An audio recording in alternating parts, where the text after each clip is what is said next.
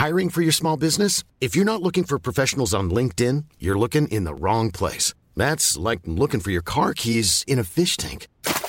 LinkedIn helps you hire professionals you can't find anywhere else, even those who aren't actively searching for a new job but might be open to the perfect role. In a given month, over 70% of LinkedIn users don't even visit other leading job sites. So start looking in the right place. With LinkedIn, you can hire professionals like a professional. Post your free job on linkedin.com/people slash people today.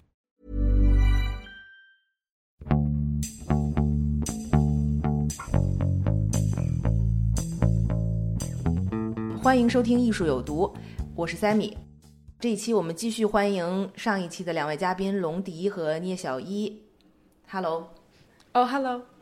我们这一期继续上一次的话题，就是《Nice Street Woman》。上一期我们讲了就是 Lee Krasner 和 Eileen de Kooning，这个是这本书前半部分的女主角吧。这一期呢，我们讲这个 Grace Hartigan，然后 John Mitchell 和 Helen Franks。Frankensteller 就是她的名字实在太难读了，不好意思。这三位女艺术家，她们应该算是抽象表现主义的二代，呃，应该这么说吧？就年轻一代年轻一代，我们可以嗯从他们的故事开始讲起。其实我发现她的这个排名啊，排序其实也是按照年龄来的，嗯，嗯，所以我们对，就比较公平嘛，这样说。对对对，对这样我当时还在想这怎么排的，好像也不是按 last name，也不是 first name，嗯，是按年龄来的，所以对也比较公平。所以我们可以讲这个从 Grace Hartigan 开始讲起。Grace Hartigan 应该是五位女艺术家里头唯一一位，她是艺术家见过的，对对不，她是作者见过的，对。他是作对对对。者亲自采访，然后是她写这本书的这个起因动力没错来源。她。是一九二二年生人，其实比 Lee Krasner 和 Eileen 都要年轻嘛。然后她是五位女艺术家唯一一个有孩子的，然后她又是一个从新泽西来的这个家庭主妇和母亲。她很早就结婚了，十九岁就结婚了，然后二十岁就生孩子了，所以她是很年轻的时候就踏入了所谓当时美国社会比较主流的一个女性角色。嗯，然后他们去了 California，然后搬，然后在那边的时候，呃，Grace 尝试了各种各样的工种，比方她还尝试进军演艺圈，然后失败，很美，然后作曲 composer 失败，呃然后但他就陷入抑郁，然后这个时候她的当时的男朋友其实是一个艺术家，哦，然后她男朋友就说：“那你画画？”她说：“我不会画。”她说：“你可以试一试的。”然后她就去报了一个素描班，然后还试水彩。水彩其实很难，他失败了，但他就觉得这个东西是他可能会去做的事情，然后就开始学画画。当时跟了，当时而且是在战时，就是四零年到四五年这个时间段，嗯，他在学。然后当时在这个上班的时候。然后因为都是这种有绘画技巧的人上班，所以周围也都是一些画家。然后这个其中一个画家就把他介绍给了他自己会去的一个班，因为当时他们说：“哎，你喜欢？”就问他说：“你喜欢这个现代艺术吗？”他说：“我不知道什么是现代艺术。然后借给他一本马蒂斯的画册。啊，然后那 Grace 就看说这个东西我也可以画得出来，结果发现他画不出来，嗯于是他就去跟着这个朋友介绍的这位老师学，是叫 Eek Muse。嗯，然后 Eek Muse 是跟那个 Mark Roscoe 他们是一代的，那儿在纽约，然后后来来了加州，但他们就成了老师，后来又成了 lover，然后这个 Eek Muse 把他带回了纽约。嗯当时呢，就整个老一代的画家，包括就是后来呃逃窜而来的这个有毒的这个 Surrealist Group。这个我印象很深，就老一代的画家和这些超现实主义者都对女性是把他们视为不也不叫玩物，就但至少是一个，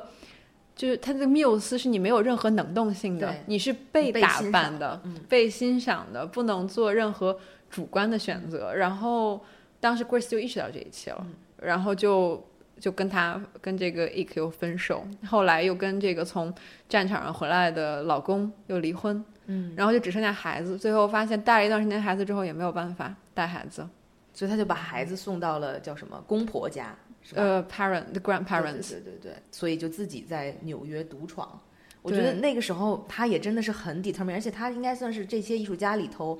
最嗯怎么说呢，最没有背景，或者是他接触艺术就完全靠自己。嗯对，就是接触艺术最晚的一位艺术家，他嗯都是成年有了孩子之后才开始看到艺术的，嗯，所以他的那个转变是非常惊人的，嗯，还挺让人就是生出信心的，就是你改变人生什么时候都不晚，但是你要舍得去付那个代价。没错，那个代价是很很巨大的。它里面说到了很多他怎么没有办法兼顾和孩子的一些情感联系啊，包括这孩子在旁边的时候他就没法画画，等等等等，就这些细节，我当时都觉得还是。哎呀，挺非常非常的艰辛的这么一个一个状态，而且这个里面也大篇幅的在描述她的美貌，就是因为她当时都是几乎是可以去好莱坞做女演员的这么一个一个一个身份了，所以就长得很漂亮。她也是有很多很多的这个情感经历，好像对吧？对我就里面写到她，我想本来记一下她跟谁曾经，她跟那个 Jackson Pollock 和 Lee Krasner 认识，是因为通过了当时的男友叫 Henry Jackson。嗯，她非常非常喜欢 Pollock 的画，然后在那边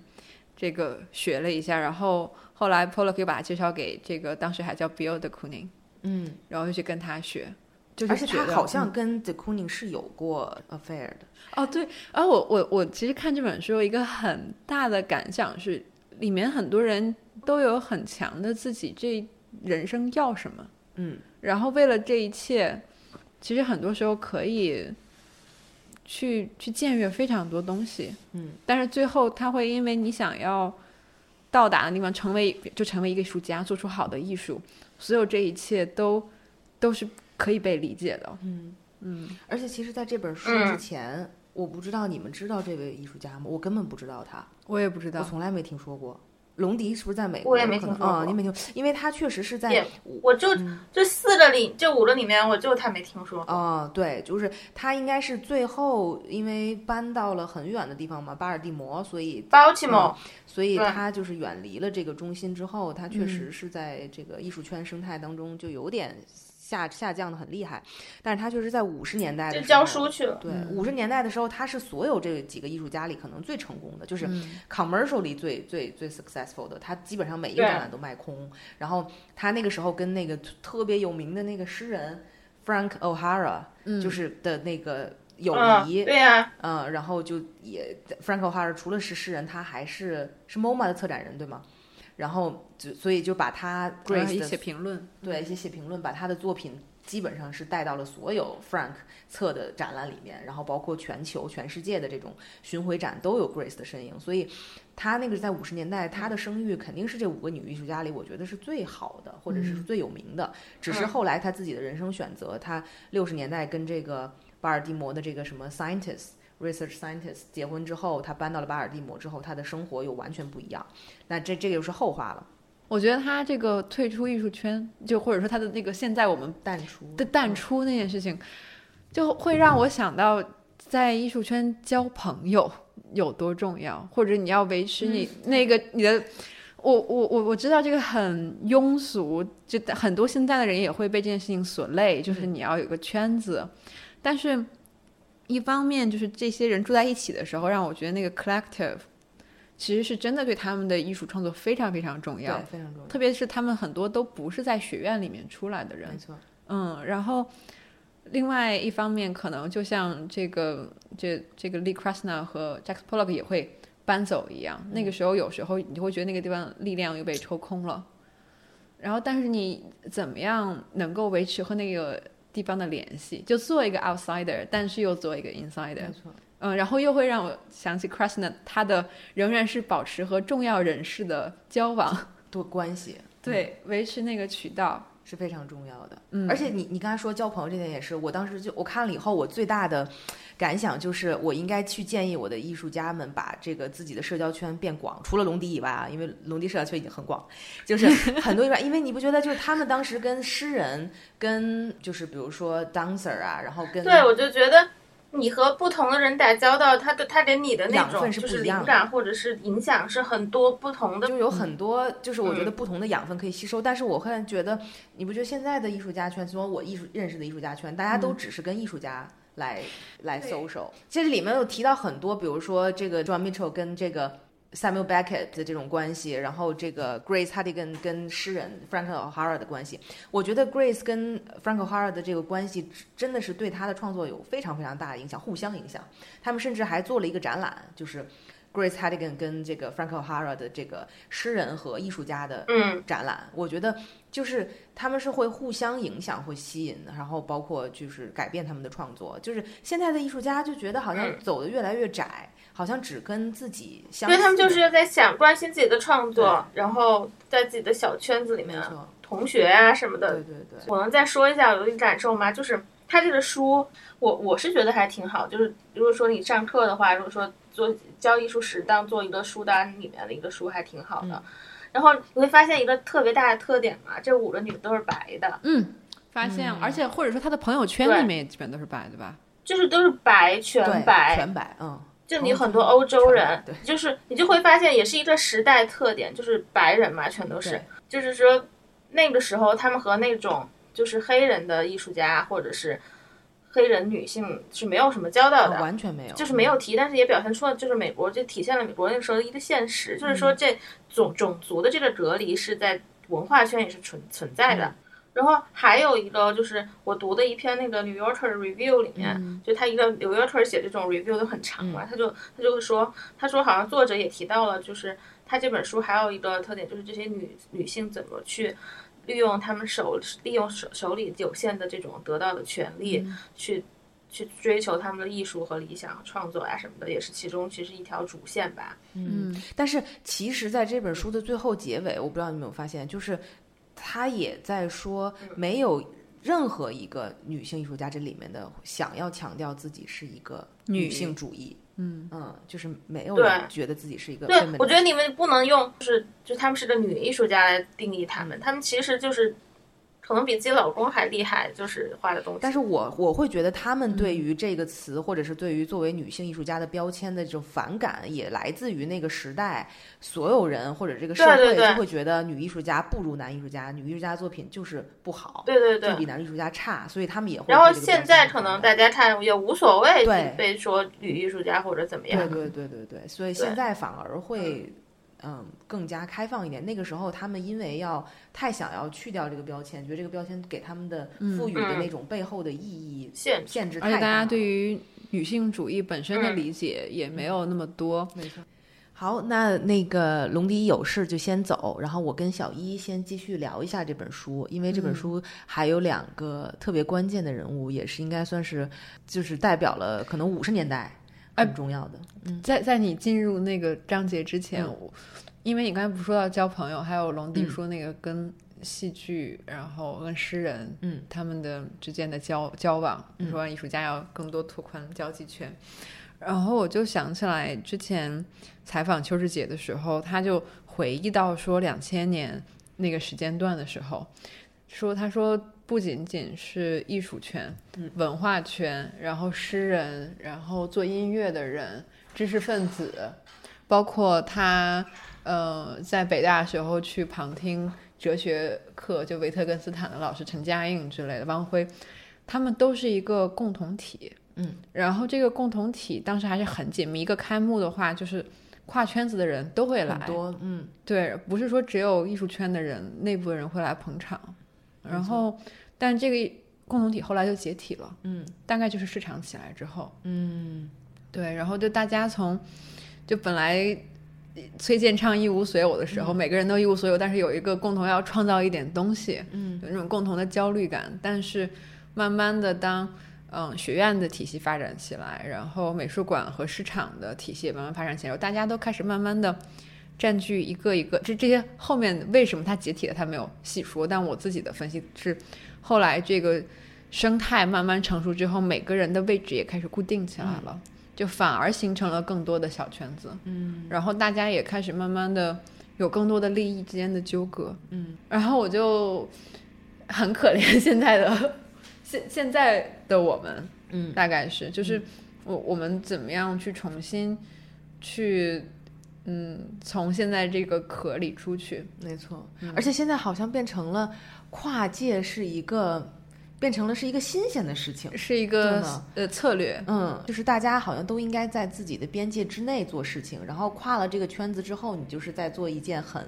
好像是看起来很前卫或者是很新颖，像你说的很策略的事情。但其实，在那个年代，或者是美国的四五十年代也好，或者是你像你说的中国的两千年初，嗯，是没有这个这么清晰的圈子的划分的。嗯，那个时候好像大家交流起来也比较畅通吧。嗯我觉得，嗯，确实现在我会觉得很可惜。嗯，就是你看展览开幕的时候来的，可能也都是你的艺术家的同胞们，你嗯很少能看到其他圈子，无论来自于文学啊也好啊，影视啊，或者是音乐啊，你就会很少能看到这些人。嗯，但是往往深层次去讲的话，比方说一九四十年代，他们这些人面对的呃情况和九十年代中国艺术家们面对的情况其实很相像。对我来说，就他们都要去创造一个新的嗯东西。嗯然后可能在书里面他说是你这个在二战之后，特别是美国，美国如何取代巴黎成为这个文化中心，如何去创造这个所谓的美国绘画美国艺术。那其实中国当代艺术也是类似的，没错没错。嗯，然后但现在我们面对的共同问题是什么？嗯嗯，然后我有时候就会去，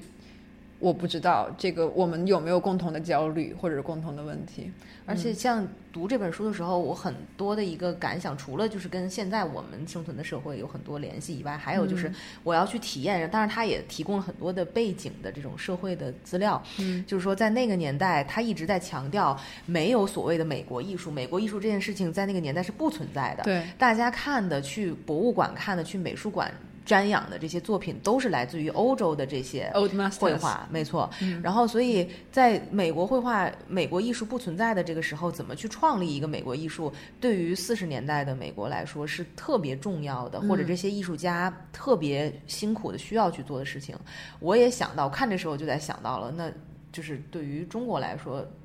创造一个属于中国或者是只有中国属性的当代艺术，其实也是一件现在越来越多人在去讨论的事情。嗯，然后我觉得这个很这个很有意思，你的说法就是越来越多人在讨论，就是因为我不知道现在会不会算是一个回潮，嗯，因为似乎就是，嗯，比方说黄永平这刚刚去世，但是当时他和侯汉儒是某种程度上是，或者说大家邱日杰他们也都是去反对用中国身份嗯。这件事情去说事情的，或者说像侯汉儒他一直都强调说，艺术家应该只为个体发声，即便他在某一个地区或者某他不应该被放到一个国家的框架下去考量。但是，所以某种程度上，特别又回后来随着年轻艺术家到海外求学，大家艺术可能越来越多的受到是国际的，就是潮流当中的一些思想的状况的影响，然后也没有说那么强的说我有一个中国的身份属性，嗯。然后这个问题似乎是，我觉得是当时从从从八十年代到现在，其实一直都都没有解决。嗯，但是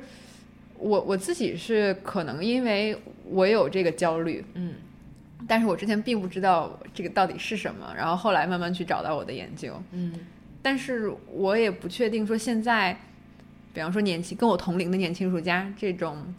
嗯，可能说从二十岁到四十三十五岁这个时间段的话，大家大家还在乎这件事情吗？嗯嗯就是我我我说的那个是是其实呃，可能更跟他们当时社会一个比较嗯接近的，就是说，当你在创作艺术的时候，可是你在去美术馆看到的是跟你没有关系的艺术。哦啊我明白，现在就完全是这个状况，现在就是。完全的西方的这些已经被经典化的人被倾销到就是中国去，到中国，对、你嗯看到的是一个强西方话语的这种艺术呈现在你面前，然后你接受的教育，嗯。是你你你在玩的这一个生态。都是西方话语体系建立起来的东西，是的，嗯，但是呢，因为你又远在中国，就是你这个地域的差别，造成了你没有办法在他们的这种话语权当中建立起自己的权威，嗯就是或者是没有办法在他们系统当中玩得很好，因为你你不是他们嘛，就是很嗯。赤裸裸的这么一个。所以现在中国。的艺术家其实挺，我我觉得就很也不叫危险或者可怜吧，嗯。就他们是被架空的，嗯。因为直接那就是中国，它嗯，西方现在经典化的艺术或者说，呃，已经被成为 icon 的当代艺术家们，他们在中国是有市场的，嗯。是有观众去买门票的，对，但是这样一个很直接的，就是消费和购买，或者说就是被观赏的关系、和中间这个中生代的或者新生代的中国艺术家，嗯其实没有直接的关联。没错。嗯是的，所以所以我才会觉得说，美国那个时候的情况跟我们现在所面临的情况是有点相似的，你明白我的意思吧？就是说，而且包括 MoMA 其实不也是二九年才出现嘛？MoMA 之后。出现之后才开始展览自己的这个所谓的美国艺术的这些作品。其实中国现在也在进行这样子的慢慢的梳理，但是你会发现，要慢慢建立起自己的权利或权威架构是需要一个比较漫长的时间。从 MoMA 开始，一直到五十年代，所谓的出现了这个抽象表现主义的一个蓬勃发展，这差不多二十年、三十年的时间，而且是在一步一步这么走上来的。有这么多人在为此付出努力，所以我觉得中。中国现在开始意识到自己需要去做这件事情，也有很多美术馆在做这样的事情，就是可能画廊、慢慢等等各种市场上都要跟上，嗯，一起去做这样的事情，才有可能建立出一个可能自己比较有嗯有自信的这么一个话语体系，然后能跟。西方来抗衡，或者是不用不用说是抗衡这么这么极端的词，可能是能大家一起交流对话的这么一个一个水平。对，能够对话，而不是我之前听过一个艺术家跟我的比喻，他说，嗯，九十年代、两千年那个时候的当代艺术的发展更像当代艺术是一条高速公路，嗯，然后从西方修到了呃东方的时候，在中国拐了一个弯，嗯，然后又回去了。嗯，中国从这个路上摘了一些金果，摘了一些经济上的金果，然后但是整个还是一个叫什么输出导向型经济。嗯，对，那你怎么样？你刚才提到说这个话语上抗衡嘛？我觉得这一点上就是一个是梳理历史，还有一个是你你怎大家怎么样从共同面对的问题，然后慢慢梳理出来。嗯。嗯，没错，而且其实就是可能我说的难听一点，就是别人会说你怎么这么崇洋媚外或者怎么样的，就是为什么？你可以想象一下，为什么我们会觉得一个作品去了 MoMA 或者是大都会，或者是比如说 Tate，你会觉得这个作品是百分之百。没问题，他绝对是进入艺术史，或者是他他有他绝对那个地位是在那里的。嗯，但是一个中国艺术家进了任何一个你现在能想象到的你觉得最好的中国的美术馆，无论是私营的也好，是公营的公公立的也好，你都不会觉得他拥有那样子的权威的地位。这是为什么？就是。就你知道吗？就是你，你有时候你要去想你自己为什么会有这样子的一个一个一个落差吧。只有一个很强的价值体，但有可能我们就离题了。但我一个很直接的对刚才问题的回应是，比方说泰特，他虽然从很早开始就是艺术市场和这个给予价值的美术馆体系，一直是有很多互动的。但是一个根基性的泰特，比方说泰特的 collection 是从来都不会。重新流入市场的，嗯，它是一旦进入之后就成为了一个公共财产，没错，嗯，但是中国大多数的私人美术馆仍然是这个 collection 是在这个私人手里面，只不过美术馆是一个展示空间而已。对，那这样的话你就没有办法去把它是它是一个价值中立的场所。没错，就是它怎么能建立起自己的这个声誉，其实是需要就是经营的人，对吧？所有参与其中的人需要有一个标准。一个非常高的标准，才能慢慢建立起你这个这个场馆的一个形象，是一个机制。对，这个机制就是建立起来很难、很辛苦，也很有的时候看起来短期上来说是很费力不讨好的。所以中国在这件事情上做的并不好，非常不好。所以我们要慢慢的建立起来，其实是有未来是有很长的一段路要去走的。嗯，对，对不起，给你。差没差了这么久，没有没有没有，因为这个也是我我真的是在看这本书的时候，嗯，特别长时间去思考的就一件事情。然后我为什么就是说，就是最近有很多讨论，是因为我跟在跟很多同行在聊天的时候，也会聊到这样的话题，就是我们好像没有任何你做的再成功，你也没有办法真正的进到他们的这个主流的话语里面。当然，是否这个时候大家就说你根本不需要去做这件事情，OK，不需要做这事情是。建立在我们自己已经拥有一个很成熟的机制，可以在我们自己的话语体系里面成长，但是我们并没有，所以我们现在要做的事情是去大家整个生态当中不同环节的人一起去做努力，把这个东西建立起来的这么一个过程当中，嗯嗯，所以确实看了这个就有挺大的感慨，就它里面 MoMA 呀，各种嗯策展人啊，各种个体也好，机构也好，包括政府。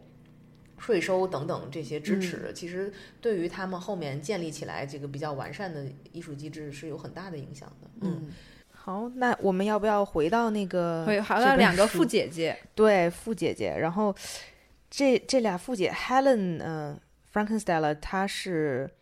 她是最年轻的，这五位艺术家里最年轻的。然后，嗯，Joe Mitchell 是。算是他们两个应该都算是二十年代生人，对，一个 Joe Mitchell 是二五年生人，然后 Helen 是二八年生人，然后他们成长于其实是四十五十年四十年代，嗯，然后他们在五十年代潮水已经起来了，对他们赶上了一个好时候，嗯嗯，那 Helen 是出生在一个非常。Upper class 的，然后他父亲我记得生前是个法官，对对对，然后但他父亲英年早逝，嗯，然后所以中间他有一段时间因为父亲的过世之后陷入了这个抑郁的状态，但是呢，本身他仍然还是呃一个很很很高的社会背景，他妈妈呢也是为了维护让三个女儿去到好的。呃，就是学校，包括维持在这个社交圈子里的地位，做了非常多的努力。嗯，但但是 Helen 没有，是她三个女儿当中最小的一个。她的大姐去了 Vasa 一个女子学院，她啊，我忘了她二姐去哪里，反正都是已经要去了大学了。只有她当时还在上小学。然后，但是整个过程里面，她抑郁了之后，她妈没有就第一时间意识到，十一岁的时候也没有意识到他就会抑郁。是他后来这个从学校退学，然后后来又重新 register，后来最终去学了艺术。某种程度上，这也是他就是自我解放的路线。嗯，他但是 Helen 最有名的并不是他的出身。而是他跟对，是他跟 Greenberg 五年的对。恋情，然后后来，而且嗯，因为他很年轻，对，就但他又很刻意的不要去沾 Greenberg 的光，没错，对，然后所以他很早出道，然后很早进入秀，但他后来刻意的就是压住了自己步伐。啊，我觉得现在年轻艺术家真的应该学，对，就是就是不要过度的被展览消费掉，然后他就说自己当时还。没有在脱离学校之外的环境画足够长时间，就是足够强。然后大哥他跟嗯 Greenberg 之间的感情也是像大多数男人就喜欢年轻的，嗯，然后如此闪耀的，嗯，然后有慧根的 美丽的姑娘。然后他自己又是 Jewish，Helen 是 Jewish，嗯，然后两个人都。非常的就是彼此互益，而且嗯，Greenberg 比他大二十岁，好像是，嗯，但是你看，所有基本上除了 Lee Krasner 比 Jackson Pollock 大，嗯，其他全都是年龄道具的，对对对，没错。所以他跟 Greenberg 这个感情也是当时特别有名的一段，然后很多人都以为或者都认为他 Helen 的成功。嗯，很大一部分是跟 Greenberg，嗯，但其实就是我们真的，呃，包括这本书的作者他自己去挖嘛，很多 Greenberg 写的文章也好啊，他策的展览也好啊，从来没有提过 Helen Frankenstein 的任何的作品或者他的名字。对，我觉得这是可能是一个双方之间的对一个达成的一个共识，对一个默契。嗯，就我觉得 Helen。也能看出来是一个自尊心很强的人，没错，嗯，而且我觉得这和非常多，就是大家想法是一样的，就是，嗯，觉得你认识了一个比你自己年长的，在艺术圈子里面已经有地位的人，然后，所以你也变成了这个圈子里的人。我觉得不能否认，他的确会在交朋友上，对，是有注意的，但是你最后。能不能 make a name？嗯，我觉得是另外以及嗯，不是以艺术家的女朋友的身份，而是以艺术家没错本身的身份。嗯，对，而且包括他其实后来，就像你说，他通过 Greenberg 进入到这个圈子以后，他认识了这个圈子所有的重要的人，嗯，包括这个 Frank O'Hara。然后 O'Hara 他除了帮助 Grace 做了很多展览之外，他其实也非常欣赏 Helen，然后也帮 Helen，呃。就是做了很多展览，然后包括 Helen 的作品，Helen 应该算是所有艺术家里头出名最早的。嗯，他二十几岁的时候就三岁，对，就已经做了个展。就是他们这里头还写到，就是三位艺术家是在同一年做了第一次的个展，但是年龄都。差很多啊，都是五一年的时候，嗯，做了第一个个展。那个时候是呃，Grace Hattigan 跟这个 Helen Frankenstein 和 Lee Krasner，他们三个人都是在五一年的时候第一次做了自己人生当中第一个个展。但是，Lee 跟 Helen 就整整差了二十岁，所以呃，Helen 是出名最早的。然后包括 Helen 也是在这当中，就是 commercial 也非常 success，跟 Grace 一样，就是比较成功。也是当然也不排除他赶上了一个好时候，因为到了五十年代，美国这各种经济的复苏啊等等，就是嗯有很有比较强的这么一个走势，并不像就是立在三十年代四十年代的时候大萧条。嗯。没错，所以就是这个对于 Helen 的影响，就他也是生在了一个比较好的时间吧，对他成功也有很大的影响。当然，Helen，我觉得他是一个非常有决断力的一个一个艺术家吧，因为他自己了断了跟 Greenberg 的这种关系，嗯，他自己是跑到了哪里去？巴黎。当时我当时看了这个也是觉得，哎呀。也是一个，就是那种，哎，富家子女，富家女，然后才有钱，就是说走就走了，对吧？然后去散心，或者是去找灵感，然后又在那边待了一段时间，然后回来以后决定要跟 Greenberg 分开，然后等等等等这样子的一些举动。然后他，因为他觉得他自己不想要，就是永远的依附在另外一个人身上啊，要要专注于自己的创作。再加上，其实 Greenberg 是非常 diminish，就是女性女性艺术家的创作的。然后这个跟 Helen 她自己的很强的个个性也是完全非常非常冲突的。嗯，然后但是后来 Helen 遇到了这个呃 Motherwell，对对是 Bob Bob Motherwell，对也是算是抽象表现主义一代里头，等于他跟 Jackson Pollock 是同代的。他们当然是在 Springs 的邻居。嗯，没错。但是这个 Motherwell，我觉得他们两个人之所以能在一起，也是因为我会觉得他们家庭背景是对，因为当时说 Bob Motherwell 就是在。嗯，当时是在 Bill de Kooning 那个圈子里面，就那些在咖啡馆里面，嗯，会说 Bob over educated，对对对对，就但他本身是就是因为就是标标准准的知识分子，没错没错。然后他家里也比较殷实嘛，然后他也是最早就在 Spring 买了房子的这么一个艺术家。对，然后他当时也是自己有一个比较失败的婚姻，有两个年幼的孩子。然后后来跟 Helen 认识了以后，两个人重新组成了一个新的家庭。那个时候也说 Helen 对他两个这个妓女非常的好啊。作为一个 stepmother 做的很好啊，等等，他都有很多的描述。其实 Helen 在这个，我觉得这个书里的也是一个，就是比较一致的、很 charming 的这么一个形象，对吧？但是，我我就会在想，为什么最后还是 Lee Krishna 最有名？嗯嗯嗯。就我在看这本书的时候，那是因为他时间出现的最早吗？还是因为他最决绝？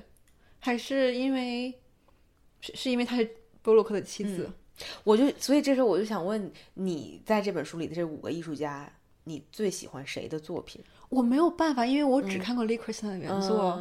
和你一样，因为就这里面，我就是 Helen 这个 Frankenstein，我也看过原作，我非常喜欢。就是我，因为我我还就是在博览会很喜欢他嘛，所以我还去找了他这个书里头提到他那个五五几年、五三年的时候做的那个 masterpiece 叫 Mountains and Sea 的那张。然后因为这个印刷也是特别差嘛，印出来就糊的，也看不太清楚是什么，所以我就在网上去找视频，就是别人拍的他这张作品的视频，就真的很棒。就是真的是觉得真的是一个 masterpiece，而且那一张作品就所谓的是 Colorfield School 的一个一个开端作品。我要找一找。嗯嗯，你感觉他作品就跟就是更流动性。对，我会觉得他的作品里头没有犹豫。嗯，就是他好像一切都是一个很很笃定的就把它完成了。对，就这张。他很通透。对，我觉得“笃定”这个词我会给。呃，给力。力，对。他的作品就会让我觉得很像在当代的画家会画的，嗯嗯嗯，没错，没有那么强的 statement 的感觉，就很。很很流畅，很舒服。对，而且你知道，我就特别受不了的是，这个印刷的时候总会把它那个作品拍的有的时候很脏，你知道吗？就是那个颜，它的通透感就显现不出来，但是它实物其实是非常透亮的。嗯，然后你一看到这边就变成了好像墨黑在一起，就这个是让我比较崩溃的。但是确实看实物的那个那个感觉是非常不一样的。嗯，然后嗯，你要讲 Joe 吗？对，Joe Mitchell 是我觉得哇，简直是超级富二代，应该是这里面所有这个艺术家里头最有钱的，他出生在芝加哥一个非常非常有地位、有势力，然后的这个贵族家庭，就是里面有很多聊到他们家里发生的事情，经常都会出现在这种芝加哥的小报上报纸啊，报纸上面，就是他们的就可以来呃反映出他的这个他们家的地位皇室，嗯，芝加哥超级超级大皇室，他妈妈很有名了。他妈妈是一个诗歌杂志的这个创始人吧，或者是编辑啊等等。嗯，所以，嗯、他妈妈在他很年轻的时候就，他就跟很多这个诗歌界的这些名人都认识啊，然后等等。他妈妈也那个时候也帮助他进入到这个，嗯、就帮他做展览啊等等。然后我觉得他也是一个很叛逆的人。其实骨子里也是很叛逆的，而且我甚至觉得他性格是不是跟 Lee Krasner 有点像，就是有时候会很极端、很激动。我觉得她跟她第一个老公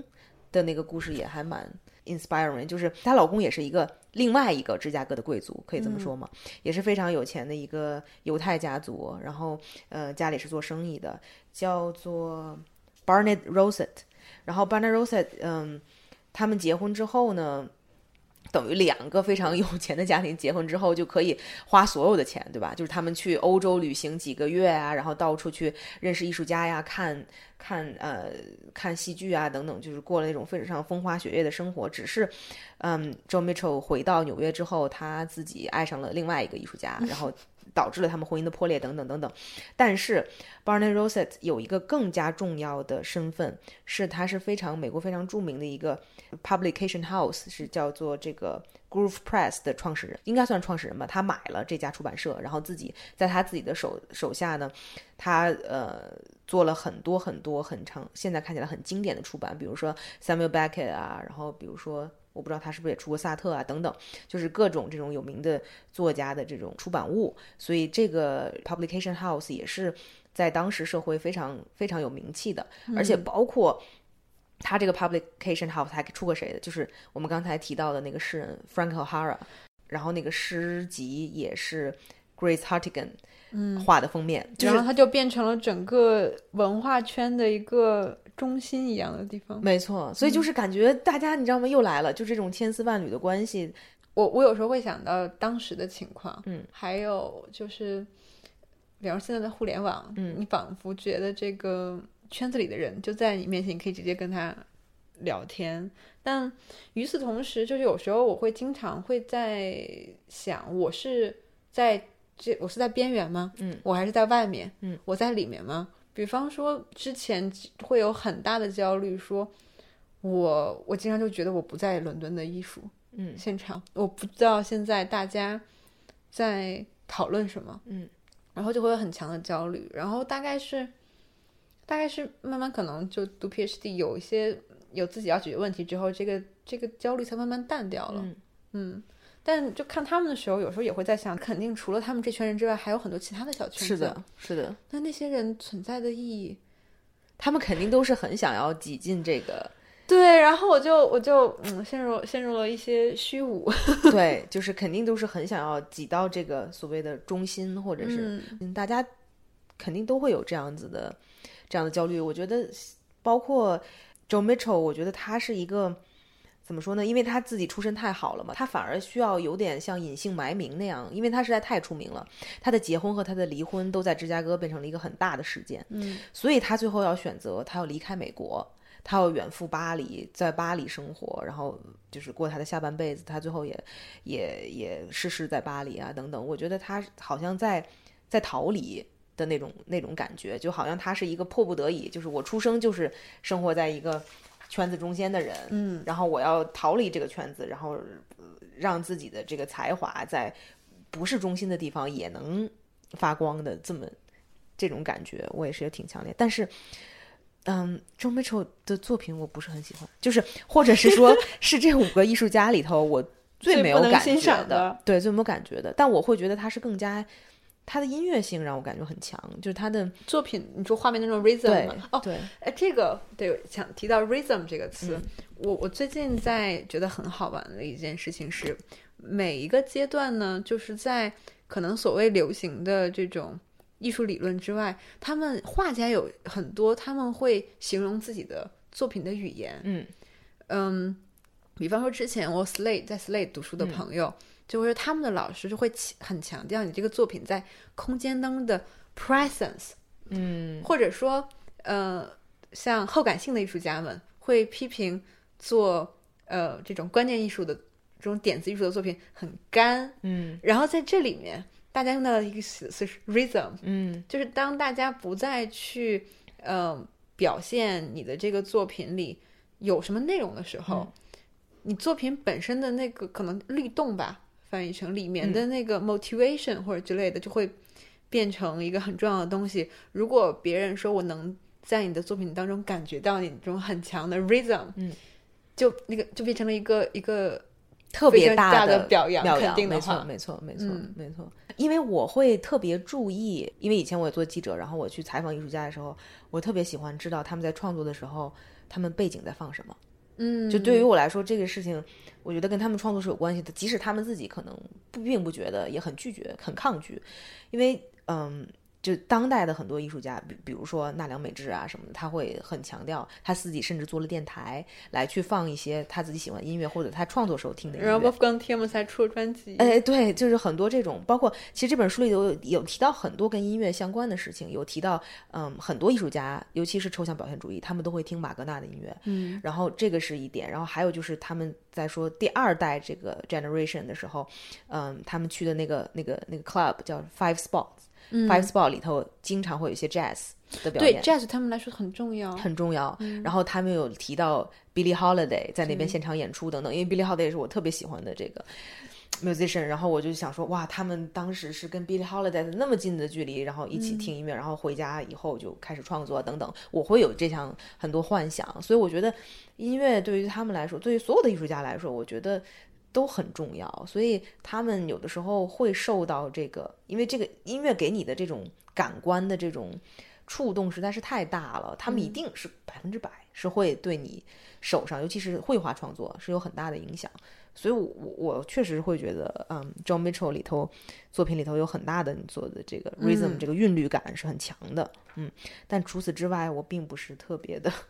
我自己想的话，如果让如果啊我有钱，嗯，让我买的话，我可能会会会买 Helen 的作品，嗯，是，就是就感觉会可以跟我一起相处，嗯，大家可以互相这个，他他能让我的能量更平衡。对，所以我就是我觉得这个艺术家我们都介绍的差不多了嘛，所以嗯。其实就是对于当时美国的背景，因为我觉得对于我们两个来说，美国确实有点远，我真的没有在美国生活过或者怎么样啊，然后嗯、呃去想象那个时间，包括在纽约居住，他们经常这个里头有很多细节的描写，从这条街走到那条街，然后美国的街道又都是那种用 number 来 来来做的，你就很就没办法有一个很立体的这种视觉感的这种，我觉得是不是里面提到那个 John 的时候，他说到他对纽约熟悉的方式是他不是去美术馆，嗯，而是在纽约的啊街道走，对，这是他的方式。嗯然后，并且这一也一直是他创作当中很重要的就是灵感的来源。嗯，我就是很缺乏这样的经验，但是某种程度上又能够感觉到，因为。这个作家在写的时候非常强调这种，他们一个是这个距离的相近，嗯，就是 proximity，嗯，他们从这里就走到那里，甚至说两个本来很关系很好的两个评论家，然后后来不说话了，就住在 A Street 两端，嗯。然后呢中间呢这些大家的这个对话，这一群人都是发生在街道上的，嗯，所以就会从这个 A 住在八街的这一端，从从他家，然后一直沿着八街走，走到另一端，然后那个人就等在那边，然后同他们谈话之后就知道他们谈了什么，然后他们以这种奇怪的方式交流，嗯是以中间这群人的聊天为交流。还有像那当时因为 Elen 是 Loft 那片区域的女王嘛，所有人都来都来找他们。后来人来多了之后，Bill 的 Queen 就是 William 的 Queen 会会生气，然后 Elen 就会带大家去街上。嗯街上我印象很深，他说这个 The street is 嗯、Elena's living room，、嗯。对，大家就在这里走，然后就让我感觉很强，是他们他们和这个城市是融在一起的。嗯。是的，那我最后有几个问题啊，就是跟这个书或者是跟这个书的主题相关的，就是女性艺术家这个话题啊。嗯。首先，你觉得这本书值不值得读？当然，龙迪刚才走之前也跟我们说，他觉得还是非常值得读的一本书啊。然后第二，你觉得这本书有它里面说的这些主题，就所谓的这五位女性艺术家改变了艺术史，改变了一些艺术的运动啊，美国的社会啊等等。你看完这本书，你觉得是这样的吗？然后他们有做到这本书有做到这样子的这个这个描述吗？revealing，嗯嗯，揭示出来。我觉得这本书可能特别取决于你要怎么读。比方说，我在读这本书的时候，我就发现我可能需要先回去去补一补这个，因为我对抽象表现主义的第二代的艺术家们基本上都不了解。嗯，那我可能需要先去补一下他们自己本身的艺术创作作品是什么样子的，嗯，他们本身的那个架构，就是大家的分析是什么样子，因为这个。本书讲了非常多的生活经历，是的，做了非常多考据，人的性格塑造的非常立体，但是我有时候感觉不到他在一个具体的作品内部往前走的那个动力是什么。嗯，他的那个 argument 是从哪里来的就？就对于艺术家来说，他在处理的那个问题，作家本身是把他们很强的放在一个。嗯，集体当中去描写的，他也很多情况下是要描写这个集体的这种潮水一样的流向如何通过人和人间的交集。但是我会觉得，我如果要读这本书的话，先去把这个作品都看一遍，嗯，对，然后然后再来读这本书，就会觉得很有意思。嗯，就像是你先有一个骨架之后来过来填肉，嗯嗯，没错。而且其实我觉得，就像你说的，你要对这些艺术家的作品有一定的了解之后再看这本书，可能会明白这些艺术家为什么会出现这样子的创作。嗯这本书本身对于创作。的描述是比较少的，是对他们这些人物的性格的塑造，他们的生活的琐事的这些描述是特别多的。对，可能里面我能梳理出来的就是一个很强的一个社会背景，还有就他提到说，从这个 Mose Hoffman，嗯，这个你你你虽然是要依据依据于现实中的物可以变形，到这个 John Graham，然后再到 Greenberg，这个往前走，这是一条线，然后可能还有一条是这个很强的这个战争和经济对他们的影响。但是具体在这个艺术家作品内内部，比方说 Lee Krishna 是怎么样从早期的对。作品，然后跳到后来的，嗯，然后是有没有哪一幅作品是一个非常重要的，然后拿出来做一下画面分析。我有时候很觉得太需要这样的一个 是，嗯介入，包括包括比方说里面他有提到很重要一场，就是让波洛克开始精神崩溃的生活杂志对于。呃，Pollock 的那个采访，他的绘画过程影响，其实那个对对波洛克的绘画过程是非常 revealing 的，但是他并没有特别强调这一方面。嗯嗯，所以我就觉得可以用它做一个，就是你你读完这本就会记记住非常多人，嗯，然后记一个 note，然后就可以再去查他们的真正想入他们的作品。嗯嗯，就像你说看到那个 Billie Holiday，那我去听他的音乐，对对，就这样子。没错。嗯就是我本人其实并不是那么看完以后并没有那么喜欢这本书，但是它嗯就是好处是，首先它太厚了，我会觉得这个作者有点啰嗦，有很多我觉得没有必要写的点，好像有点他不舍得放弃。我觉得他不舍得，他把很多小人物，对你都能知道他的人物传记是什么。没错，我觉得就是作为一个写作者来说，学会放弃也是很重要的一件事情。太重要了。所以就是他那些事无巨细的描述，我会觉得有点有点嗯有点过多，然后这是让我看见了很干扰的。还有就是嗯，他有很多括号的东西，我特别受不了。就是所谓的括号东西，就是说，嗯，比如说，嗯，William de Kooning marry 了这个 Elaine de Kooning，他是希望他成为一个呃 wife 啊什么之类的，然后但是括号，但是 Elaine 不是这样的性格，所以这个事情也导致了他们最后的，就等等这样子的提前剧透，或者是一开始就要不停的重复他们最后的悲剧会发会发生某种悲剧的这种写作方式，让我不是特别嗯，我我自己的反思是因为我自己也在很大程度上写历史。我最近嗯。看那个九十年代，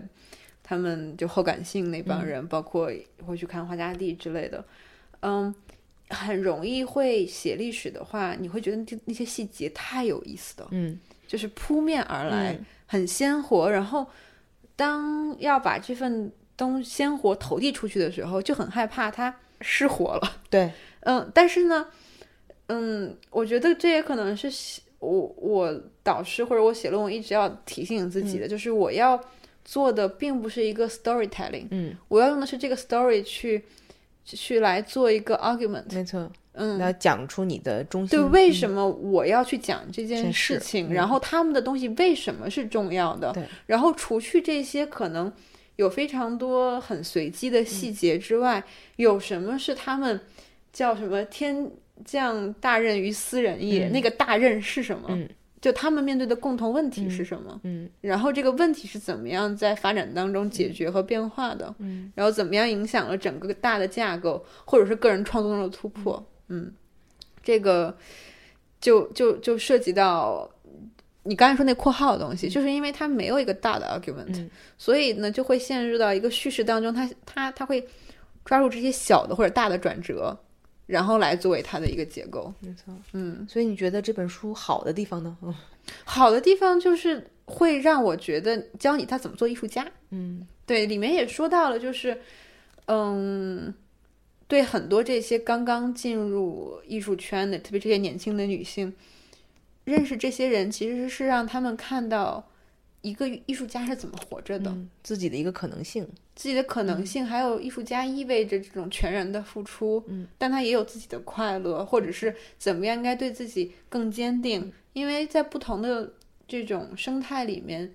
的确人的模样差别太大了，没错。嗯，那作为一个艺术家，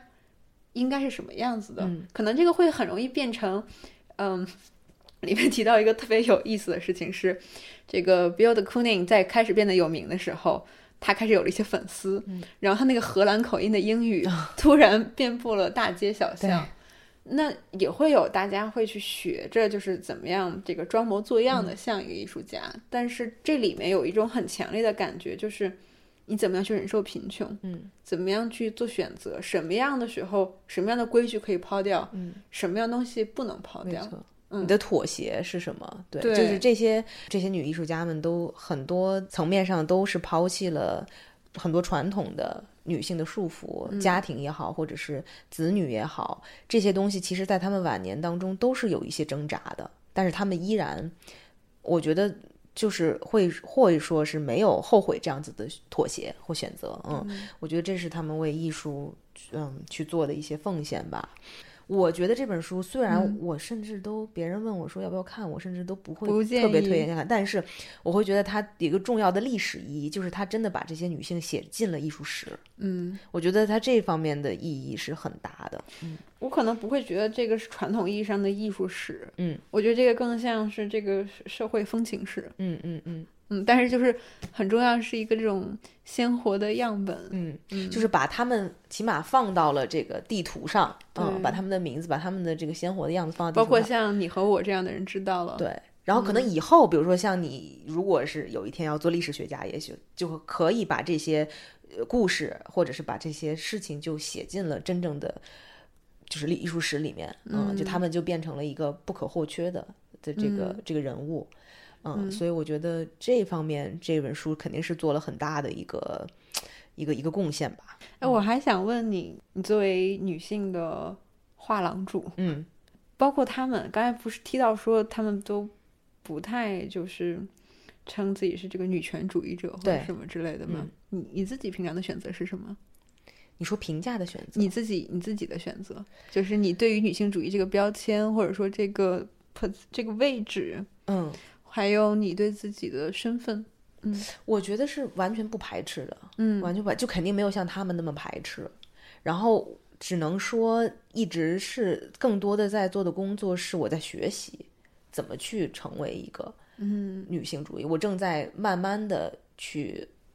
呃，去学着变成一个比较称职的女性主义，就是或者是。我以前就甚至是说三十岁之前这方面的意识并不是那么的清晰，在之后越来越清晰。一个是因为自己进入到了就是嗯所谓的商界啊，然后你你会有很多一手的亲身的这种经历之后，会给自己很多反思的机会，嗯然后来去想作为一个女性主义应该是什么样子的人，自己是否需要这个标签，自己是否愿意接受这个标签。现在我是在一个说是我应该去接受这个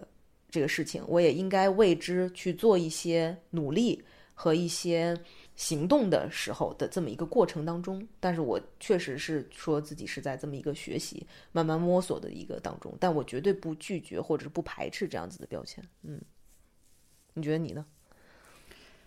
我之前是在想，为什么我会对女性主义有保留？嗯，就是或者说就是有，就是我没有一开始就拥抱它。嗯嗯我觉得这跟就是整个成长环境当中那种去政治化的选择，对，这个氛整个氛围是一样的。当本能的会害怕这种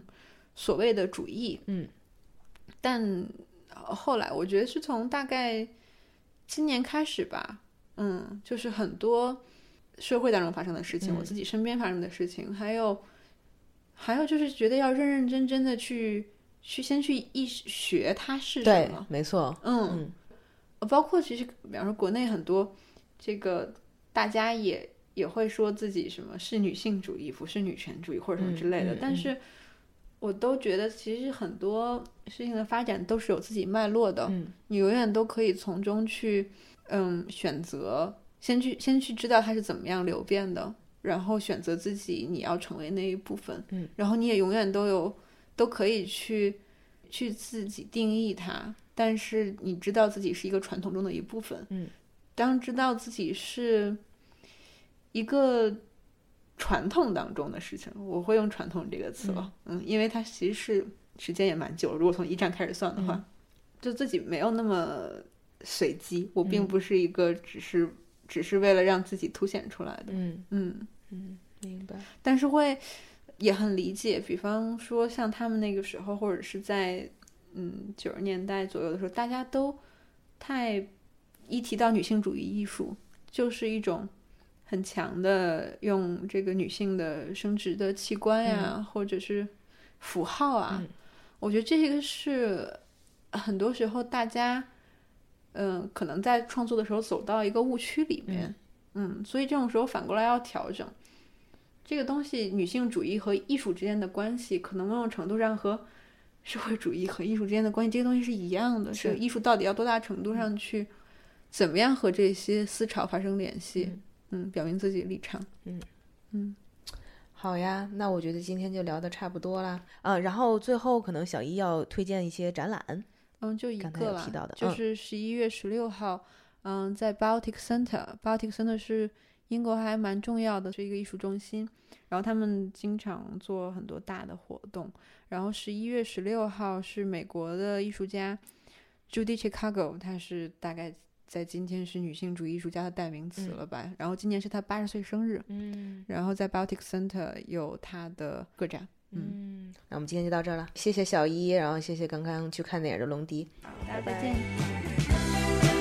感谢收听《艺术有毒》播客，这是由两位艺术从业人员主持的艺术读书跑题节目。我们的节目可以在 Artist Poison 官方网站、苹果播客、Spotify、喜马拉雅、网易云音乐以及荔枝电台收听。我们在微信官方公众号和微博上准备了更多与节目有关的信息，您只要搜索“艺术有毒”，读书的读就可以找到我们。Mom deserves the best, and there's no better place to shop for Mother's Day than Whole Foods Market. They're your destination for unbeatable savings, from premium gifts to show-stopping flowers and irresistible desserts. Start by saving 33% with Prime on all body care and candles. Then get a 15-stem bunch of tulips for just $9.99 each with Prime. Round out Mom's menu with festive rosé, irresistible berry chantilly cake, and more special treats. Come celebrate Mother's Day at Whole Foods Market.